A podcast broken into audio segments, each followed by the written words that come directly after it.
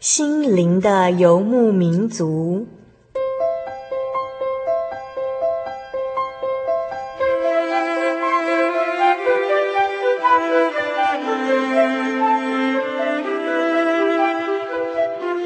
在这个谁都不管谁的后现代社会里，每个人的心灵都是游牧民族。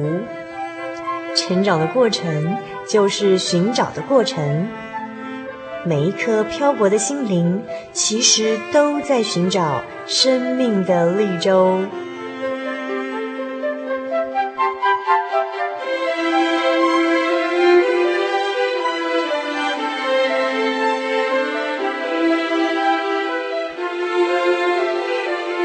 本节目由真耶稣教会台湾总会制作，欢迎收听。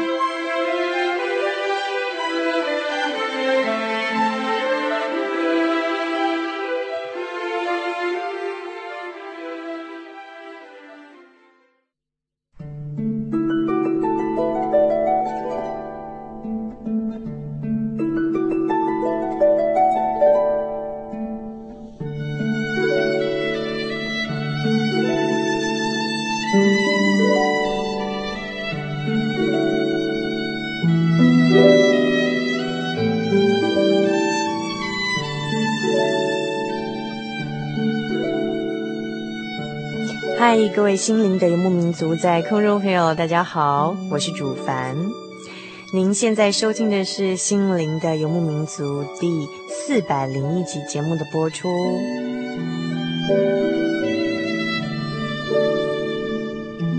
在今天节目的一开始呢，啊，我们先来回复一个听友的来信，这是来自于新化镇仁爱之家的吉祥哦，吉祥来信说。主持人哈利路亚，呃，以前我是跟妈妈拜拜的。自从我生病，嗯，情感性精神病以后，妈妈就带我去教会信教。可是二十年来，我一直没有好转，而且一住就是四五家医院，有出院过，但就是为了以前信道教，害我一生，让我不能再信别教。您了解吗？我去过南门东升仁德归仁教会，最喜欢赞美诗一百八十六首。我家乃在天，请寄几本教会的书来信指教，谢谢。祝平安，愚人吉祥笔。在这里呢，我们想跟吉祥说的是，我们呃非常可以体会您受到这个呃精神方面疾病这样的一个困扰哦，嗯、但是我们同时想说的是，嗯，不要因为来到教会，呃，这个疾病没有得到立即的医治，就觉得灰心丧志，更不要以为说是因为这个以前信了什么宗教，那害我不能再背叛这个教，以至于不能信别教哈、因为呢。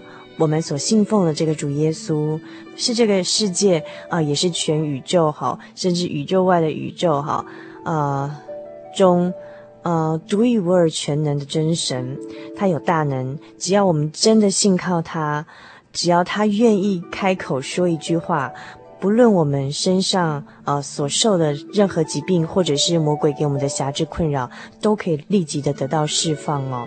那呃。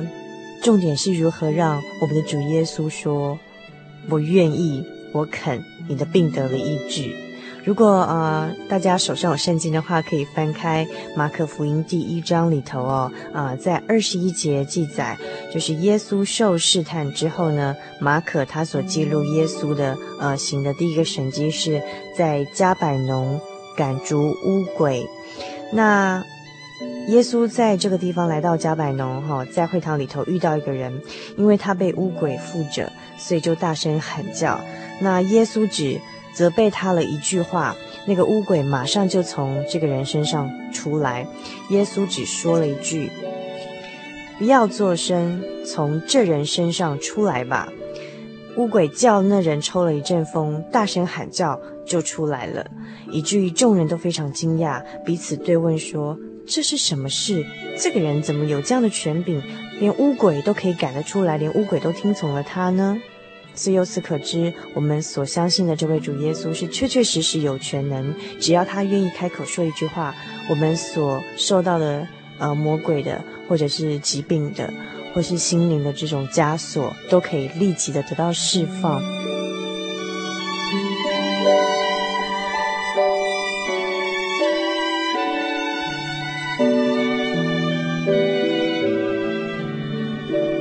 嗯，但是如何呃让这个主耶稣他愿意拯救我们呢？在约翰福音第四章的第二十三节里头，这里说，我们要用心灵和诚实来敬拜，因为我们的天父希望人这样拜他。神是个灵，所以我们必须用心灵跟诚实来敬拜他。哈，那么在马可福音的第九章里头又记载说，好，有一个害癫痫病的孩子，这个孩子所犯的这个癫癫痫的毛病，哈，是嗯，因为。被鬼捉弄所造成的，呃，但是耶稣的门徒却没有办法把这个鬼给赶出来，原因在哪里呢？耶稣说：“你若能信，在信的人凡事都能。”意思就是说要有信心。其次呢，耶稣又稍后又回答门徒说：“呃，非用祷告，有古卷在此有禁食两字，这一类的鬼总不能出来。”所以，我们除了要用心灵诚实来敬拜父，我们还要对神有信心，并且要祷告，甚至禁食祷告，甚至有用爱心陪伴我们一起祷告的属灵的同伴。呃，或许能感动我们天上这位全能的神，也许他愿意说一句话，我们的困扰就立时的解除了。无论如何，愿神的旨意成全。我们也希望在收音机旁边，如果有呃我们的信徒基督徒朋友，我们也一起来为吉祥，还有其他呃受精神方面疾病困扰的朋友来代祷。在这里，我们点播一段吉祥最喜欢的《我家在天》，来送给吉祥，希望您喜欢。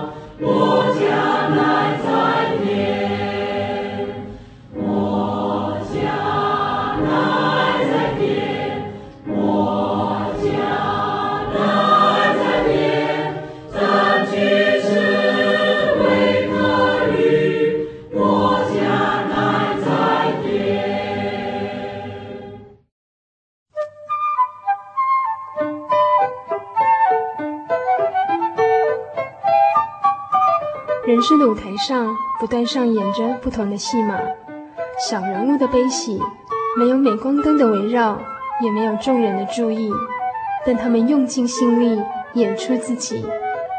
或许您将在他们的生命故事里头看到自己。小人物的悲喜。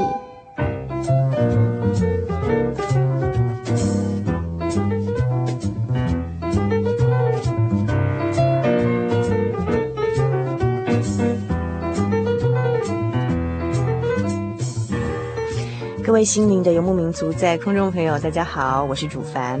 那么今天在我们小人物的悲喜这个单元里头呢，我们高兴呢要再邀请一位，就是同样是我们心灵游牧民族的呃小听友，后来长大变成大听友了。那么呃就是呃林明媚，那我们请明媚跟听众朋友们打声招呼。各位听众朋友，大家好。那明媚今年毕业了，对不对？对啊。毕业典毕业典礼结束了吗？结束了。呃，那明媚今年是，嗯，彰化彰师大特殊教育系毕业的，呃，大四毕业的学生。然后除了很高兴，就是先恭喜明媚今年终于毕业了，要踏入社会大学这样。那在我们这个节目四百集的时候，明媚是不是有什么话想跟我们听众朋友说这样？嗯，很高兴，很高兴，心灵游牧民族现在已经已经播到四百集哈、哦。回想过去。四百集居然是已经达到七八年的时间。那过去我我从我从高中从高中那时候准备联考的时候就已经是忠实的听众了，因为那一段时间非常的压力非常的大。那我是觉得说，心灵游牧民族它提供了一个一个安静思考的空间呐、啊，也就是在我每次听广播都会非常的专心。因为我觉得那就是一个一个很安静的空间。那听别人的故事，那有时候也会也会觉得，嗯、呃，就是听到听到了像自己的故事一样这样。嗯、所以我会，嗯，我是很享受听广播的时间的。听新的游牧民族吗？对啊，对啊。嗯嗯。呃，那除了刚刚明媚说到啊，就是呃，以前在高三的时候，就是听新的游牧民族。度过这个联考年啊，然后他呃以前是都听人家故事，但今天他要分享自己的故事，对不对？嗯，你好含蓄哦。嗯，好，那嗯嗯。我先跟大家介绍一下，就是说我们大家现在看到明媚好了。那明媚是在大四的时候开始来我们新的游牧民族节目担任啊我们广播节目的义工，然后也担任协助我们喜信网络家庭哦，我们这个呃网络服务的呃上面很多文字的工作这样。那其实，在我们众人认识到的明媚是觉得她是一个非常的善良，而且非常的。嗯，善良乖巧又很温柔，然后是一个非常标准的一种基督徒的姐妹，这样。可是呢，在明媚介绍我阅读啊，呃，圣灵月刊二零零四年一月号有一篇文章叫做《情牵迷路羔羊》，然后他是用笔名的方式写了一个故事，但是明媚告诉我说，呃，这篇故事呢。讲的就是他真实自己的故事，然后其实非常的惊讶哦，呃，让我们觉得，呃，读了这篇文章之后，完全没有办法跟现在明媚做一个联想哦。那呃，在这篇文章里面呢，提到说，呃，这个女主角呢是一个。从小就非常叛逆的人，尤其是在国中阶段啊，就是父母的管教就会以顶嘴的方式回应啊，甚至呃，我列举其中的呃一句话，就是说，嗯，曾经顶过嘴的，就是说，对啦，我就是米虫啦，是垃圾啦，呃，如你心 心劝你愿了哦 之类的，譬如说像会用这种比较极端的话来跟父母顶撞之外啊，那在在这篇文章里头会提到一些。呃，行为就是父母，父母希望就是说，哎，譬如说叫你往东，就偏偏要往西，就是呃，让我们觉得说，嗯，好像跟我们认识到的明媚完全不一样。我看到你在，嗯，就是我刚刚所讲的《圣灵月刊》的二零零四年一月号《情牵迷路羔羊》里头这篇文章里头啊，呃，你有提到就是说，呃，除了就是说顶嘴之外啊，呃，甚至就是说曾经父亲都觉得对你很失望。甚至就是说，嗯，有一次还甚至就是说要打电话叫警察来把你送到感化院，因为觉得这样小孩真的太难教了。到底是你曾经做了什么事情让父母这么伤心呢？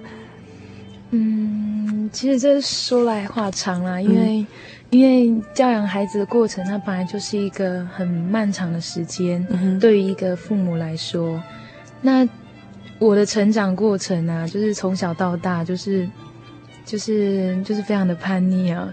那我爸爸说东，那我就会说，嗯、呃，我要走西。他他说南，我说我偏要走北，因为，呃，因为从小我就其实我就非常的。非常的讨厌我爸爸，他就说什么我就偏偏不想听他的话。那当中也是牵也是牵涉到我们两个之间的互动啊，因为就是他就是严父啊，那对我而言就是就是没有就是一点都不亲切啊，就是非常管教也非常的严格。嗯，那就举例来说。例如说，一个爸妈就是只要是爸妈，他都会很希望自己的小孩认真读书。可是我爸爸说：“哎，你赶快去读书。”他只是出自于善意的提醒。嗯。可是我就说，我就心里面就嘀咕，我就偏不要听你的话，我就偏偏不读。嗯。那我爸爸就非常的伤心呐，然后觉得自己说的话孩子都听不进去。那久而久之啊，我爸爸就。就对我就等于说心灰意冷了，因为他叫我做什么，我都完全不会顺服，不会听从，甚至就是，甚至就是反抗啊，就是就是我就是不要。那有时候爸妈对孩子讲的话，对孩子的管教，嗯，没有什么功效的时候，那我相信很多的爸妈都会采取处罚的行为、处罚的态度。嗯，那我爸爸当然不例外啊，所以他就。他一定会责打，一定会一定会打。他希望借着责备、责打，让这个孩子学乖，知道说这样的行为是不好的。嗯哼，好，可是可是这样子的方式对我来讲却是产生负效果啊。就是，嗯、呃，因为爸爸打，所以我就觉得哦更加的受伤害。就是我就说，哎，我就偏偏不要这样做。那举例来说，就是嗯。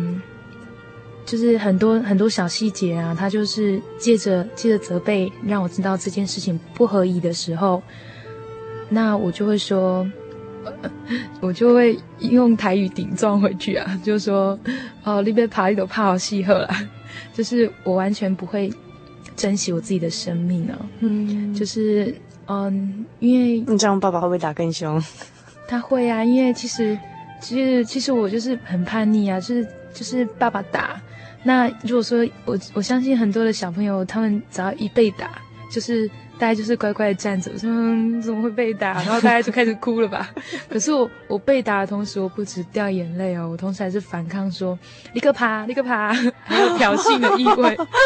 所以所以你你就是身为一个爸爸，而且你必须肩负家里的生计、家里的经济责任，嗯、然后你还要兼顾孩子的。嗯、呃，教养问题，然后还要肩负很多的很多的来自四面八方的压力。那在这样的情境当中，我相信很难有一个爸爸能够胜任这完全的工作。嗯、所以在教养孩子的方面，他当然没有那么多的心力去考量孩子的感受。嗯，所以当我这样挑衅爸爸的时候，嗯、身为一个，身为一个，嗯，怎么讲？身为一个爸爸应该。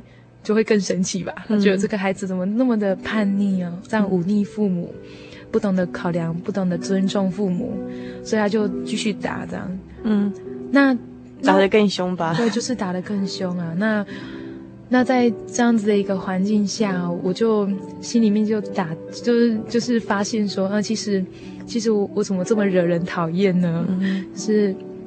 不，嗯，就是没有得到大家的疼爱啊，而且是让大家是这么的讨厌我，嗯，就是在这个家里面，觉得自己好像，嗯，就是很不受到，很不受到重视。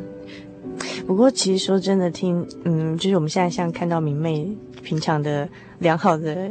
言语行为啊，还有就是讲话那么温柔，很难想象明媚以前这么叛逆哦。然后你曾经在我刚刚提到这篇文章里头写到，就是说你嗯，在以前呢，有好几次就是甚至出现想寻短自杀的念头，然后却是因为就是说你可能从小就已经是受洗变成基督徒，然后因为十诫中想到说啊，不可杀人是一个死罪，然后如果是自杀的话，就算是也是杀人，杀了一个生命这样，是因为这样念头而放弃。但是其实你你以前曾经不止一次想要自杀，对不对？到底是？什么样的冲突会让你？到底说那样的心理情境到底怎么样，让你会觉得说你有个惨淡的青少年时期啊，让你觉得很想要放弃自己的生命呢？其实我是嗯，在现在的社会当中啊，就是常打开电视，就是看到很多人都自杀，嗯，哦，就是面对到很多的挫折啊，或者是生活上的压力等等。那身为国高中生的我。国中生啊，大概国中生的时候，或者是国小，反正这么年轻的小孩，你应该很难想象小孩子身上会有什么压力。嗯、他既既没有经济压力，他也没有任何的，嗯，他也不需要养，就是养活妻子啊、孩子啊，然后也不需要做任何的事情，他只要他只要上学就好了。为什么会想要寻短？可是。可是其实人就是很奇妙啊！你从小就是有有情感的动物啊，你当然是希望，嗯，得到人家的尊重，希望自己是有价值的。其实，在家里哦，跟爸跟爸爸的互动这么的差，那到了国中，就是情况就会越来越严重。嗯，到国中的时候，对呀，因为因为其实国中也是已经迈入青少年，而且是最严重的叛逆期了。嗯，好，那那时候就是。就是最严重的时候，那当然回到家，大概动不动就会起摩擦、起火花这样，常常。那爸爸，爸爸很，就是爸爸，毕竟跟我的脾气都很相似啊，就是很脾气很暴躁，那讲话也不太留情呢，就是常常会说气话。那。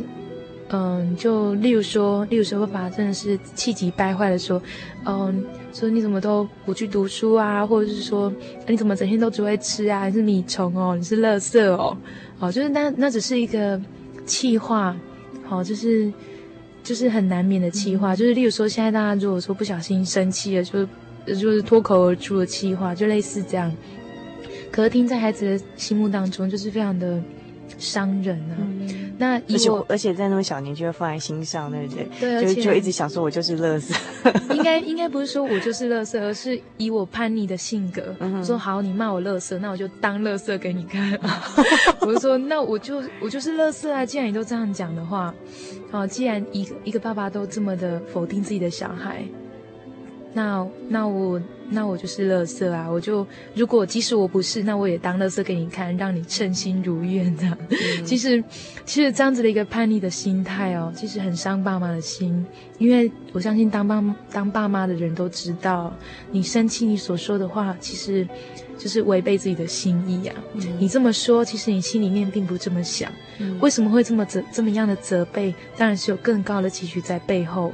他当然希望你争气呀、啊，你读书啊。可是。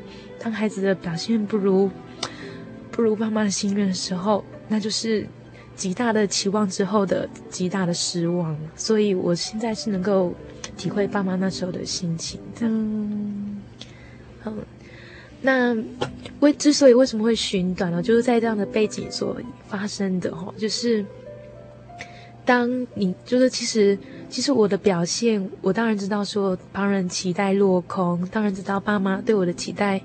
慢慢的消失哦，就例如说学校的成绩呀、啊，或者是在家里的表现啊，都在在显示我自己的差劲。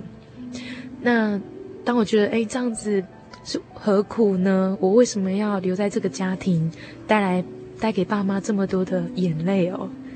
哦，为什么要留在这个家，让家里出现这么多的火花？那为什么要留在这个世上，让周遭的人都这么的不快乐呢？那在那个同时，就会发现，哎，其实自己根本没有任何的生存的价值。虽然说我并没有什么经济的压力，可是当你发现自己的嗯生命没有价值的时候，我相信再多的嗯怎么讲，再多的再多的医药的科技啊，再多的心理的辅导啊，其实都没有办法挽回啊。就是当我想要。想要这样一了断的时候啊，就是嗯，就是人就变得非常的脆弱，嗯，所以我的确出现很多的念头啊，就包括看到电视的啦，或者是嗯耳朵所听到的啊，就是任何的方式可以可以让人死亡的，我都想去尝试哦。可是很感谢神的是，我有宗教教育的保守，很简单的一个实践，就是不可杀人，不可以杀人。嗯、可是，可是真的活得很痛苦。嗯、你知道不可以，可是不可以杀人，你不可以自杀，可是活得活得这么的痛苦，嗯、那这就是身为一个基督徒一个最大的无奈。所以那时候非常的。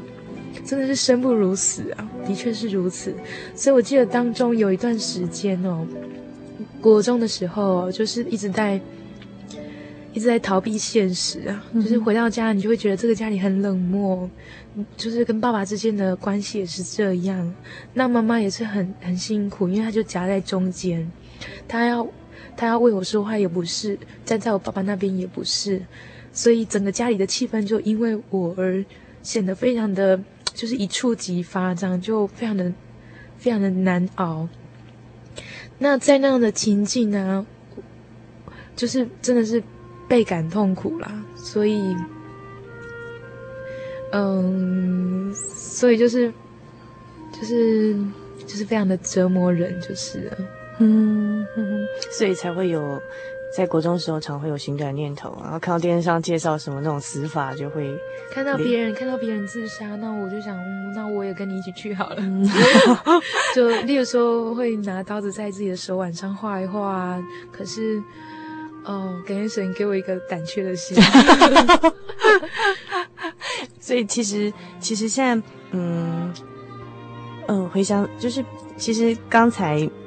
其实刚刚明媚有提到，就是说，虽然就是说那时候觉得叛逆啊，跟爸爸顶不跟爸爸顶嘴的时候啊，是好像很表现出自己很勇敢呐，就是嘿，我我跟爸爸顶撞啊，我就是要表现出跟你们不一样。其实心里头是很难过，是很痛苦，觉得自己不被肯定哈，那自尊心没有。就是觉得一直没办法建立，为什么父母眼中我就是个坏小孩，就是没办法达到他们期望，像垃圾一样。所以其实，在那时候会是很沮丧，然后嗯，就是会有那种想要自杀的念头，然后甚至现在明媚回想起来的时候，在诉说的时候，眼眼泪还一直滚滚滚滚滚下来，嗯。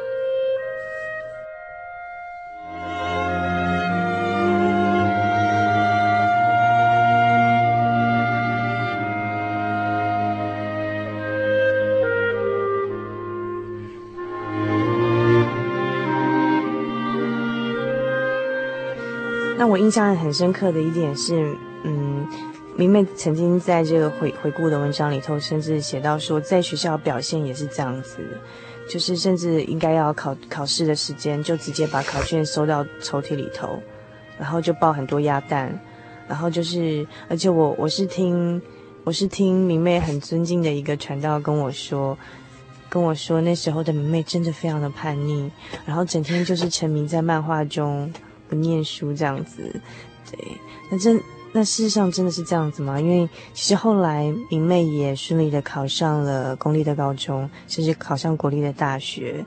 那如果真的是如就是旁人所形容这样，还有你自己在文章中所形容这样，你国中都完全不念书，就是考试时间睡，就是上课时间就是趴着睡觉，甚至拿到考卷就直接塞到抽屉里头。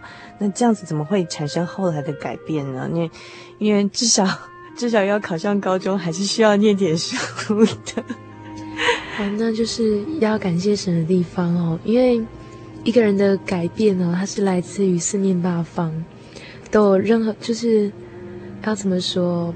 嗯，一个人的改变可以从很多人的地方、很多人身上得到。那我可以说，就是我的改变必须从三方面来讲。嗯。我的改变是从从学校的老师，还有从教会的传道，还有从教会宗教教育三个方面来得到帮助。那怎么说从学校得到帮助呢？就是我之所以会整天整天就是用漫画、用小说来来度日的原因，是一种逃避的行为啦。然后我印象最深刻就是有一天我就。带了很多的漫画，就租了大概有大概有四，不知道是四本还是六六六七本吧，四反正就是很多本就对了。然后带了很多的本漫画到学校啊，那学校是禁止的，所以我就把它藏在学校抽屉底下。我们抽屉会有一个夹层，抽屉跟你膝盖上面那个中间会有一个夹层。那因为我的桌子它是松动的，所以我就藏在桌子的那块板子的下面的夹层，嗯、一次铺满了大概很多本漫画。嗯、那如果被检查到就惨了。所以，可是我是想要藏在里面很安全，可是偏偏那一天就遇到安全检查日啊，嗯、所以老师就。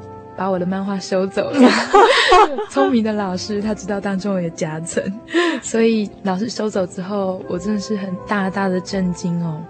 那以一个身为一个老师来讲，大家想说这漫画我收走了，那当然是不还你了，还你你还继续看还得了？老师收走自己看，所以老师就收走了，他就收了一大叠去他的桌上，那我就非常的伤心啊，就平常都不跟老师打交道的我，就不得已就只好去找。那位陈老师，嗯，说老师啊，那说你要怎么样才能把漫画还我呢？嗯，那老师就笑一笑啊，就出乎我的意料，嗯，他并没有责备我说你怎么可以带学漫画来啊？你都不知道学校的规定吗？等等，他都没有唠叨，他就说你觉得我为什么要还你？然后我就非常的嗯，怎么讲？就是就是就。不知道该怎么办啊，那就来个谈判好了。我说老师，那你还我好了，那要我做什么都可以。那老师就说，然后我就当然是很紧张，我说老师你不可以跟我爸妈讲哦，就是你要我做什么都可以的。你你是这么低声下气跟老师说吗？当然也是口气，当然不嗯有点改变了哈。那时候大概是 嗯我。不知道哎，就是大概就是有点像谈判的口气吧。说老师，你到底要怎么样才能还我呢？嗯、那老师就翻一翻我上次的段考成绩啊，他是教理化的、哦，嗯，他看一看，说七十几分哦，然后说嗯这样不行哦，我就说那那你下次要考好一点，嗯、然后说哦好啊，就考好一点呢、啊。我说那标准多少？然后说嗯，因为那时候我一我其实有点忘记了，不过那时候好像是考。上那一次的前面是好像七十几分吧，那他给我的期待就是我要考到八十五分，嗯，不知道是八十五还是九十分，反正那时候他定的那个标准对我来讲有点天文数字啊，嗯、因为以不读书的我有点难。其实不读书理化要考七十几分也不简单。嗯，可是那时候有人叫你吗？并没有，可是我上课毕竟会有听啊，我不知道哎，不过那时候就是成绩还不是很好啊，七十几分在班上来看。不好，所以我就说哦，好吧，那你既然定出这个天文数字，反正我漫画先拿回来再说嘛，达到与否是另外一回事。嗯、所以我就很高兴的说，老师太好了，那你漫画还我吧。那老师就说哦，那那你等我们下课之后再来拿，就是放学的时候再来拿，嗯、那时候比较不会引起争议吧，我觉得。嗯、好，那我下课之后就非常的高兴，要到老师办公室拿了一堆漫画回家。那从此我就开始拼命的读理化啦，上课听不懂的啦，不懂的都拼命的问啊，好，那就是一个激励我开始读书的一个动力。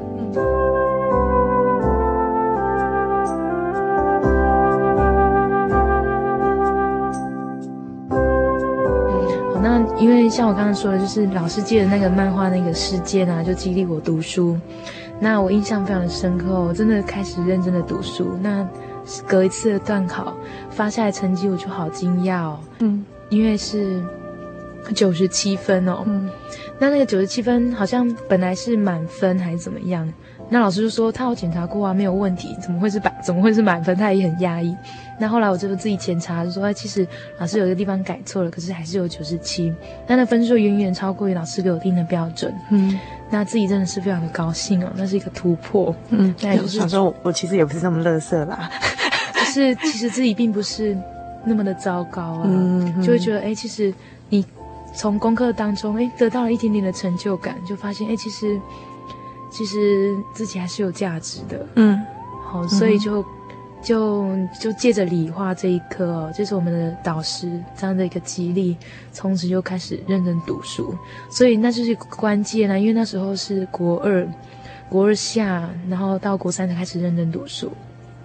那之后就考上，就考上园林高中这样。嗯，那所以那是，那其实就是神的一个很大的恩典，对我而言呢，嗯，嗯哼。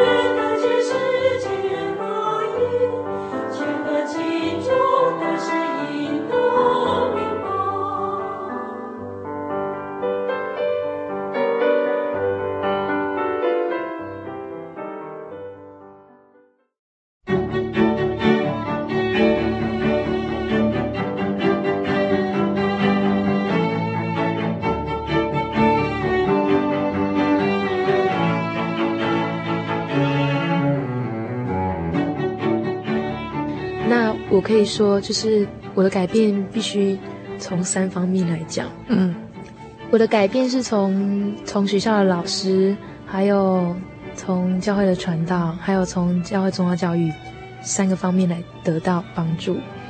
好，那因为像我刚刚说的，就是老师借的那个漫画那个事件啊，就激励我读书。那除了这个之外，我觉得还有一个很关键的因素，就是来自于学生灵恩会，也就是因为我从小到大都没有圣灵，那没有圣灵，在在教会来讲是一件很不好意思的事情。你自己觉得不好意思啊？对，因为你从小到大都没有。那其实我从小。我小时候没有嘛，那我会伪装啊，我会装作我有圣灵，因为为了要，为了引起爸妈注意啊，或者是为了要有面子啊，为了很多的因素，就说谎，然后去骗自己。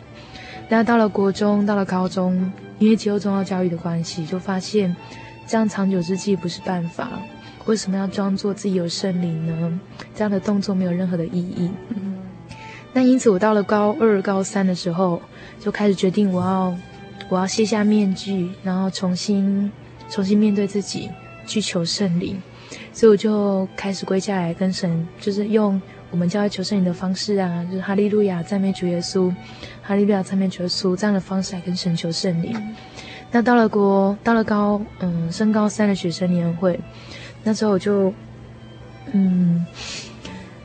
就在一次求圣灵当中哦，嗯、呃，应该说那那几天学生年会就是很迫切的求圣灵啊。那我印象很深刻就是黄传道啊，他就是很迫切的为我带到，就是嗯、呃，就是在我们在六月份节目中有播出的黄继电传道 流氓传道的故事，这样。对，因为因为大家听过传道的声音都知道他的声音非常的低沉，那所以当他走到我身边帮我带导的时候，就是就是。他的声音非常的浑厚，而且是舌音哦，就是非常的浑厚。那他忽然出现在我的身后的时候，我常常都会跳一下，吓一跳的，对，就是吓一跳。可是吓跳的同时就，就就就心里面嘀咕啊，怎么那么大声呢？然后可是后来就就会发现说，传到传到的祷告非常的迫切。好，就是他帮你按手祷告，可是他非常的迫切，就是比起我自己求圣灵的迫切程度来的高很多。那自己就会开始反省啊，说我怎么值得他们这样子的付出呢？因为除了传道就是连续的一直为我带导之外，我们的小组啊、辅导员啊，还有我们的我们的组员啊，大家都很迫切的为我们我们组上两个没有得到圣灵的，就是连我两个就一起带导这样。那时候就很感动啊，就觉得这么的卑微，可是。大家却付出他们的关心，所以，所以那时候就就更加的迫切了，就觉得自己不认真一点，就是辜负了大家的用心。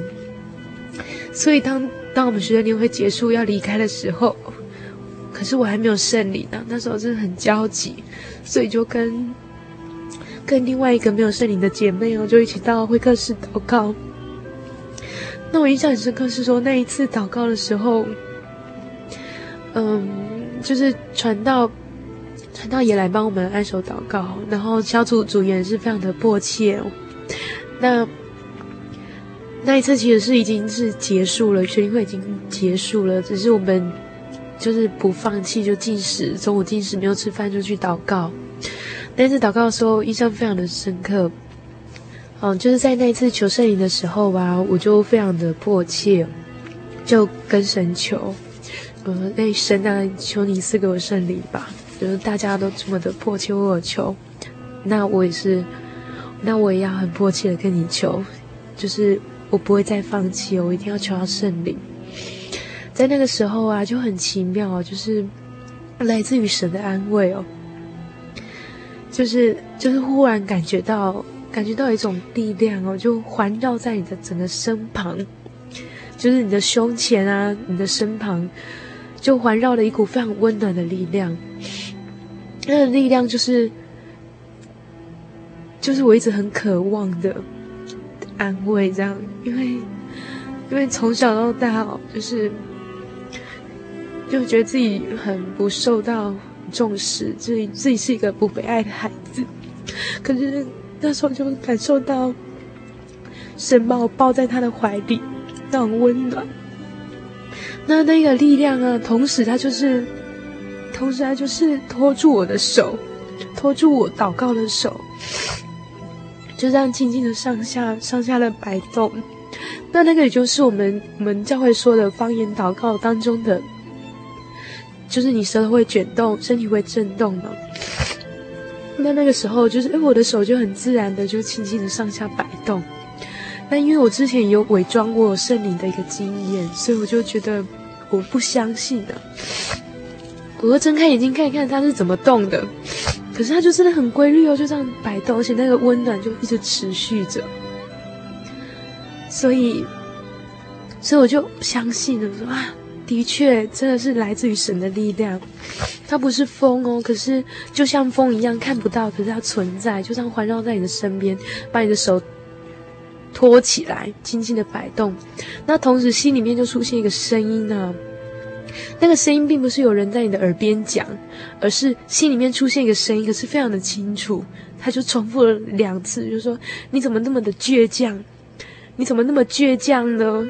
哦，那种感觉是爸爸妈妈那种很无奈的，可是又又很破，就是要怎么说，就是像爸爸妈妈的呼喊呢，或者是像爸爸妈妈的的嗯的抱怨，说你怎么那么的倔强，都不相信我，然后不你都不相信神，这是来自于神的力量，来自于来自于来自于神的安慰。我说你怎么那么的倔强呢？那那时候我就就。就眼泪就哗哗哗啦哗啦就这样掉下来，然后因为就感受到，哎，真的是神，真的他真的是存在哦。可是那一次啊，就是很单纯的，就是哎，我的手是手是因为圣灵而感动，因为有圣灵的力量，然后神把我的手就托住，这样这样震动。可是我还没有灵验哦，就是我在我在念哈利路亚赞美主的时候，还是非常的清楚。所以后来传到暗灵之后啊，他就说：“哎，就有人是灵感动。”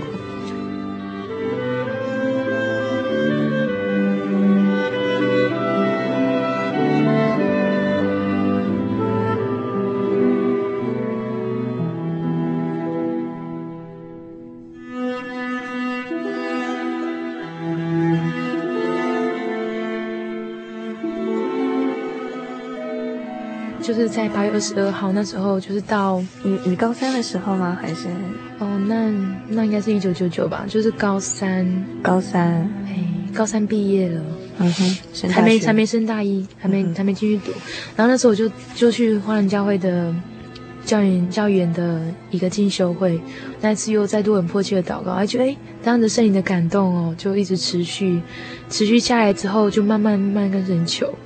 那慢慢慢灵眼就越来越顺畅，就是到现在的，就是就是神的圣灵都陪伴着我这样，嗯，就是像《使徒行传》里面所记载的，当时使徒得圣灵的状况是一样的，就是舌头，就是就是这一次得到圣灵是常驻的圣灵，跟神也是神，就是。应许要赐给我们的 耶稣曾主耶稣在世受成应应许要给我们保惠师，然后他可以做我们随随时的帮助。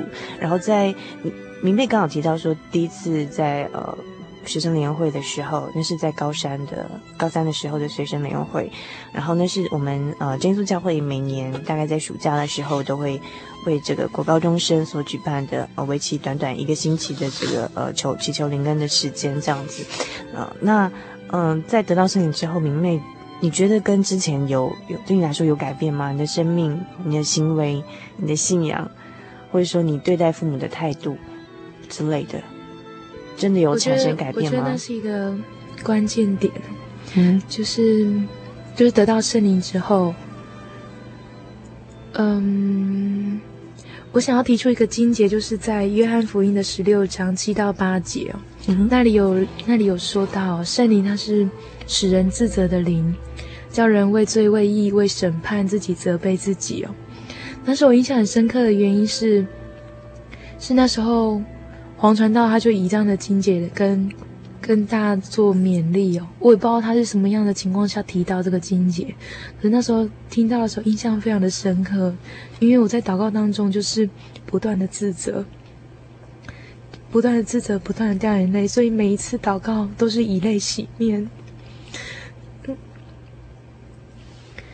所以我觉得，嗯，改变一个人的，改变一个人的关键点哦。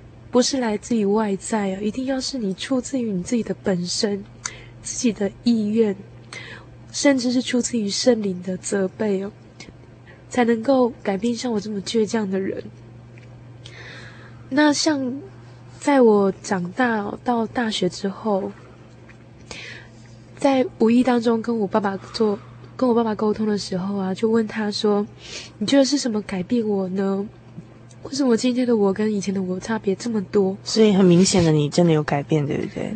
对啊，因为你借着不断的自责啊，不断的反省，不断的修正哦，很多的跟爸爸妈妈的相处的态度，还有说话的说话的用词啊，或者是或者是考量上，都改变的非常的多。那我问我爸爸说：“你是你觉得是什么改变了我呢？”爸爸就说啊，说，哦，可能是学校的因素吧，可能是教会老师的因素吧，还是什么，我也不知道哎，反正，反正他后来就掉眼泪了，因为他就想到以前的我。那他后来就说到一句然后说，哦，反正那时候我就觉得你怎么都教不会啊，所以我就跪在神的面前啊，跟他说，行啊，我拢没要教，好你教，他就。他就将这样的责任就交在神的身上。他说：“神啊，我都不会教了，这个孩子怎么那么难教？那就给你教吧，求求你亲自管教他吧。”那也是在事后我才得知哦，得知是我爸爸他为了我的事情哦，就是每天都禁食祷告。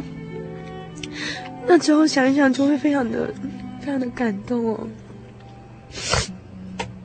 就是严父的背后，他其实是非常的关心子女，非常的用心，只是他不知道怎么表达，不知道怎么适当的管教子女。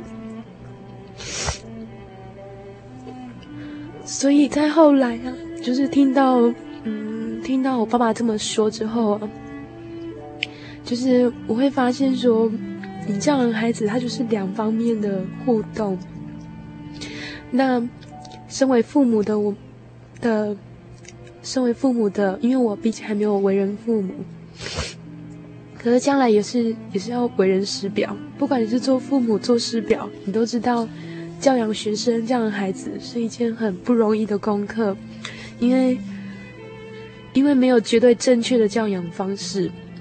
所谓爱的教育，所谓的所谓的打的教育，没有一个教育是铁定适合每一位学生。所以，所以这真的是一门很高深的功课哦。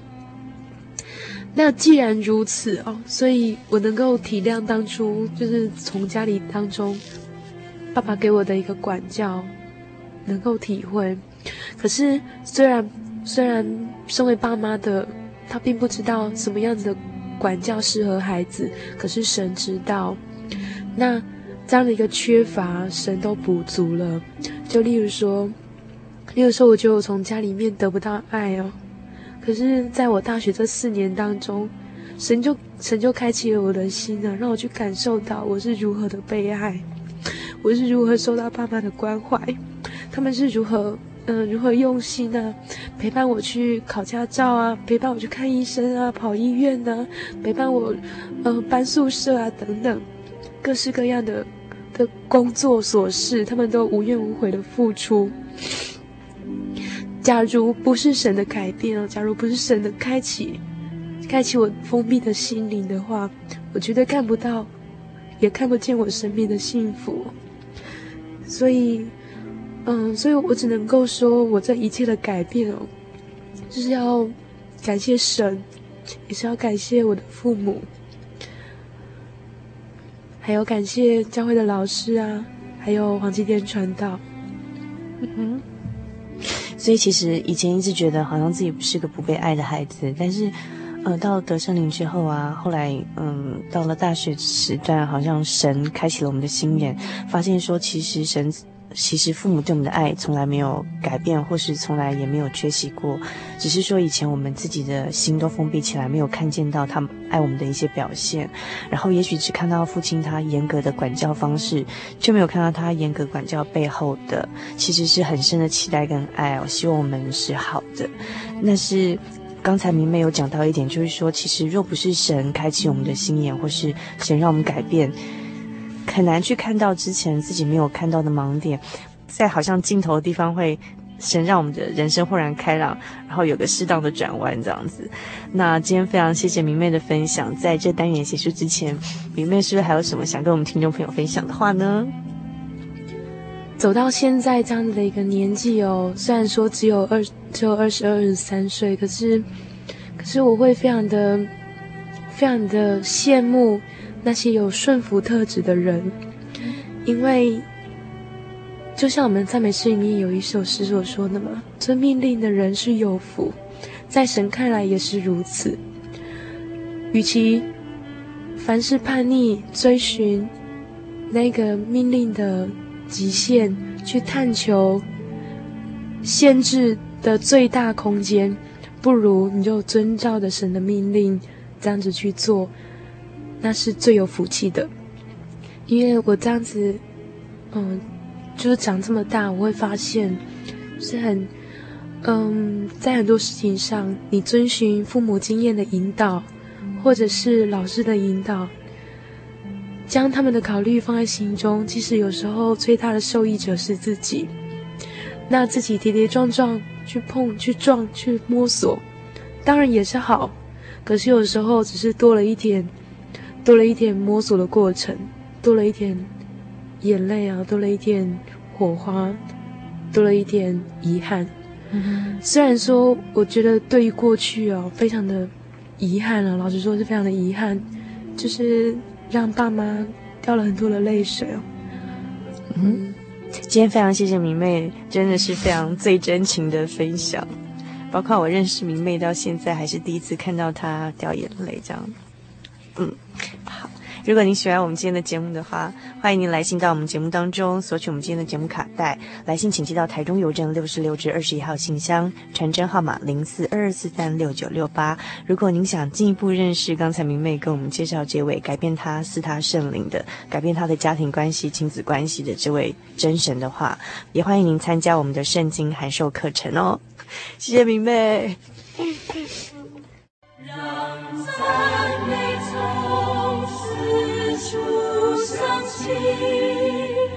让音符在空中飞舞，让我们的心向神开。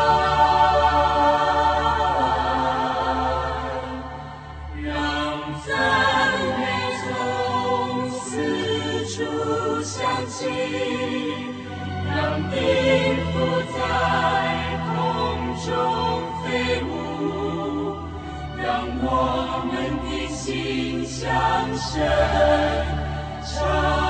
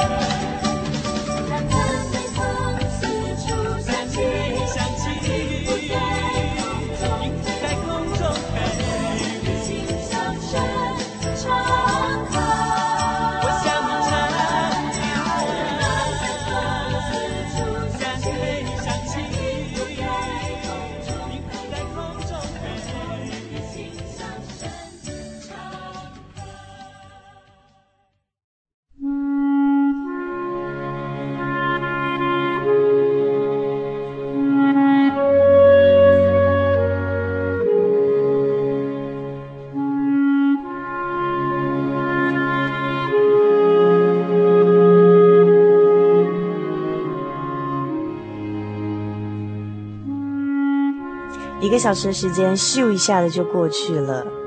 如果您喜欢我们今天的节目，欢迎来信索取我们今天的节目卡带，或者参加我们的圣经函授课程。来信请寄到台中邮政六十六至二十一号信箱，传真号码零四二二四三六九六八，注明心灵的游牧民族节目收哦。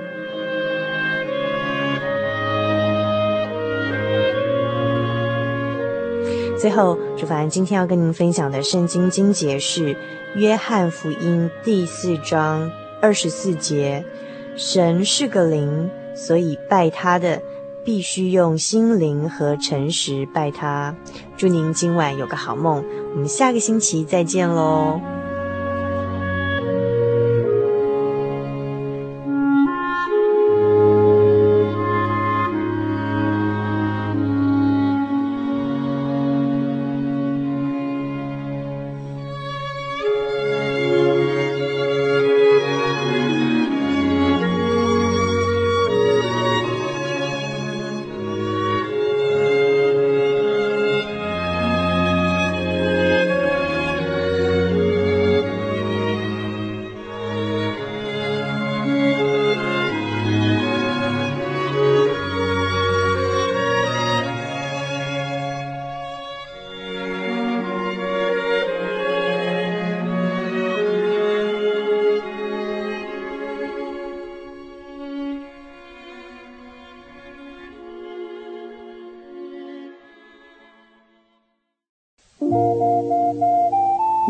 上曾经看过这样的招牌“真耶稣教会”吗？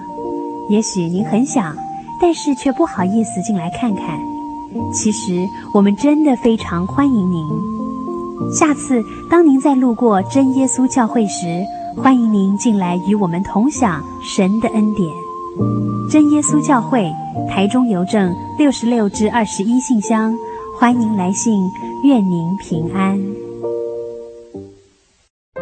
我对圣经的道理好有兴趣哦，可是又不知道怎么入门哎。你可以参加圣经函授课程啊！真的啊？那怎么报名？